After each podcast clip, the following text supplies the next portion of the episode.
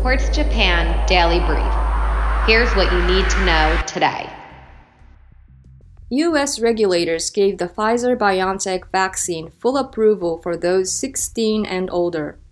Comirnaty is the first COVID 19 vaccine to graduate from emergency use status, which could move the needle for the vaccine hesitant.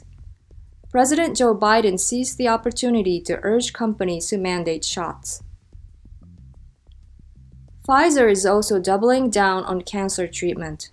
It was a big day for the pharmaceutical giant, who will also be purchasing Trillium, a Canadian immunotherapy firm, in a deal worth $2.26 billion.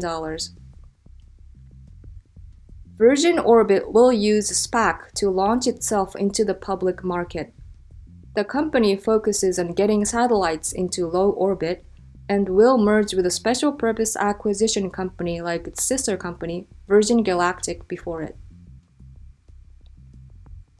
Poland is building a wall on the border it shares with Belarus.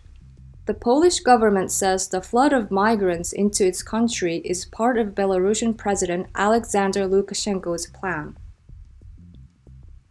India is monetizing state assets. Leasing out infrastructure and warehousing could bring in as much as $81 billion over the next four years and revamp public private partnerships. JD.com is weathering the Chinese tech crackdown well. The e commerce company's quarterly sales figures were strong, unlike those of its rivals Alibaba and Tencent.